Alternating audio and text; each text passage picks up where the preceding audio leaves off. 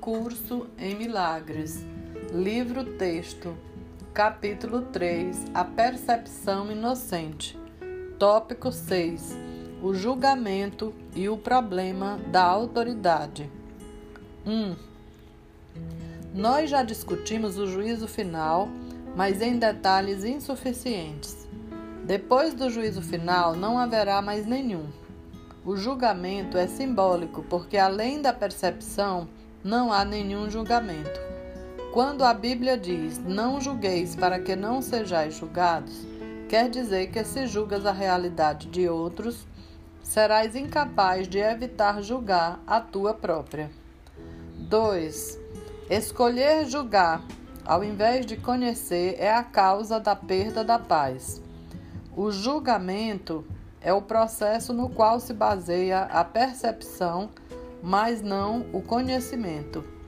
Eu já discuti isso antes em termos da seletividade da percepção, mostrando que a avaliação é o seu pré-requisito óbvio. O julgamento sempre envolve rejeição. Nunca enfatiza apenas os aspectos positivos do que é julgado, seja em ti ou nos outros. O que foi percebido e rejeitado, ou julgado e considerado insuficiente, permanece na tua mente porque foi percebido. Uma das ilusões de que sofres é acreditares que quando fazes um julgamento contrário a alguma coisa, ele não tem efeito. Isso não pode ser verdadeiro, a não ser que também acredites que aquilo contra o qual tu julgaste não existe. Evidentemente, não acreditas nisso ou não terias feito um julgamento contrário. No fim, não importa se o teu julgamento está certo ou errado. De qualquer forma, estás colocando a tua crença no irreal. Isso não pode ser evitado em nenhum tipo de julgamento porque nele está implícito que tu acreditas que a realidade é tua para que seleciones dela o que quiseres. 3. Tu não tens ideia da tremenda liberação e da profunda paz que vem de te encontrares contigo mesmo e com teus irmãos totalmente sem julgamento. Quando reconheceres o que és e o que são os teus irmãos, compreenderás que qualquer forma de julgá-los é sem significado. De fato, o seu significado está perdido para ti precisamente porque os estás julgando. Toda incerteza vem de acreditares que tu estás sob a coerção do julgamento. Não precisas do julgamento para organizar a tua vida. E certamente não precisas dele para organizar a ti mesmo. Na presença do conhecimento, todo julgamento é automaticamente suspenso, e esse é o processo que permite que o reconhecimento substitua a percepção. 4. Tu estás muito amedrontado com todas as coisas que tens percebido, mas tens te recusado a aceitar. Acreditas que por teres se recusado a aceitá-las, perdeste o controle sobre elas. É por essa razão que, às vezes, em pesadelos ou em disfarces agradáveis, naqueles que parecem ser os teus sonhos mais felizes. Nada do que te recusaste a aceitar pode ser trazido à consciência. Não é perigoso em si, mas tens feito com que pareça perigoso para ti. 5. Quando te sentes cansado, é porque julgaste a ti mesmo como se fosses capaz de estar cansado. Quando ris de alguém, é porque julgaste esse alguém indigno. Quando ris de ti mesmo, necessariamente ris dos outros, nem que seja apenas porque não podes tolerar a ideia de ser mais indigno do que eles. Tudo isso te faz sentir-te cansado, porque é essencialmente desanimador. Tu não és realmente capaz de estar cansado, mas és muito capaz de exaurir a ti mesmo. A tensão do julgamento constante é praticamente intolerável. É curioso que uma capacidade tão debilitante tenha vindo a ser tão profundamente apreciada. No entanto, se desejas ser o autor da realidade, vais insistir em te apegar ao julgamento. Tu também vais considerar o julgamento com medo, acreditando que um dia será usado contra ti. Essa crença só pode existir na medida em que acreditas na eficácia do julgamento como uma arma de defesa da tua própria autoridade. 6. Deus oferece só misericórdia. As tuas palavras só deveriam refletir misericórdia, porque isso é o que tens recebido e isso é o que deverias dar. A justiça é um recurso temporário ou uma tentativa de ensinar-te o significado da misericórdia. Só é julgadora porque tu és capaz de injustiça. 7. Eu tenho falado de diferentes sintomas e nesse nível há variação quase sem fim. Contudo, só há uma única causa para todos: o problema da autoridade. Esse é a raiz de todo o mal.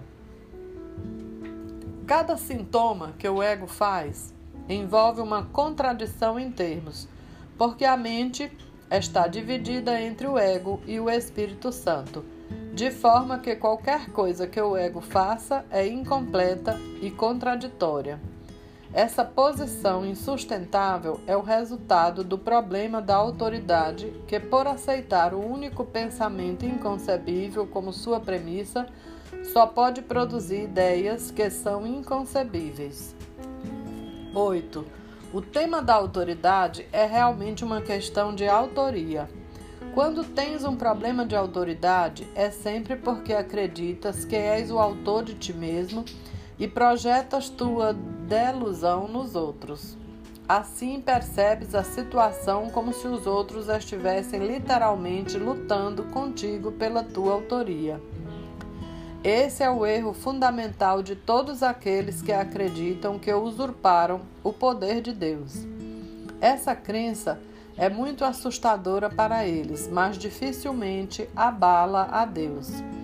Ele está, todavia, ansioso por desfazê-la, não para punir suas crianças, mas somente porque sabe que ela faz com que sejam infelizes.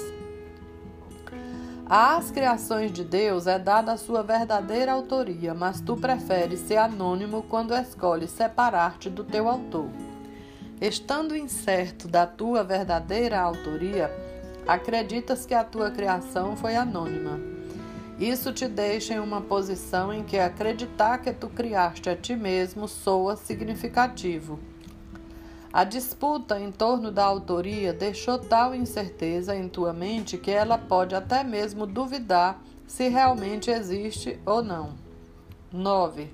Somente aqueles que entregaram todo o desejo de rejeitar podem saber que a rejeição de si próprios é impossível.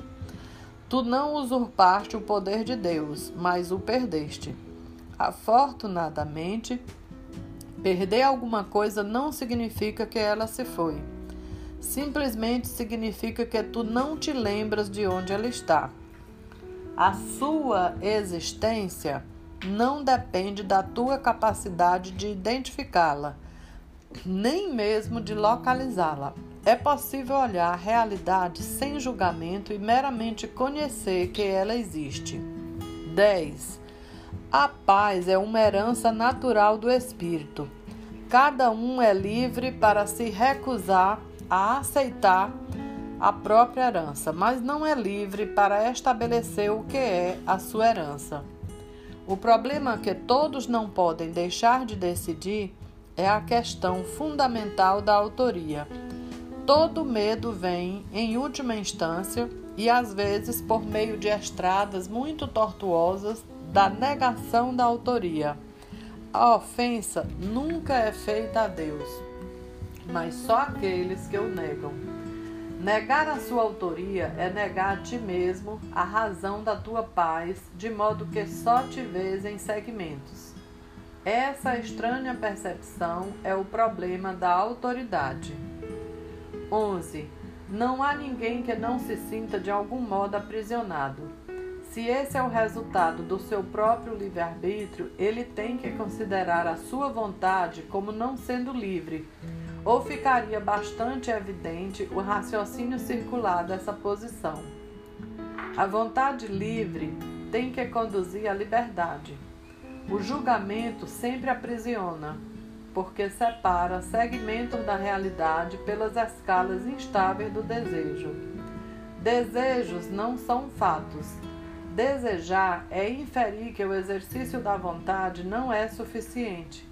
No entanto, ninguém em sua mente certa acredita que o que é desejado é tão real quanto aquilo que a vontade determina. Em vez de buscai, pois, em primeiro lugar o reino do céu, dize: seja vossa vontade em primeiro lugar o reino do céu. E tu terás dito: eu conheço o que sou e aceito a minha própria herança. Thank you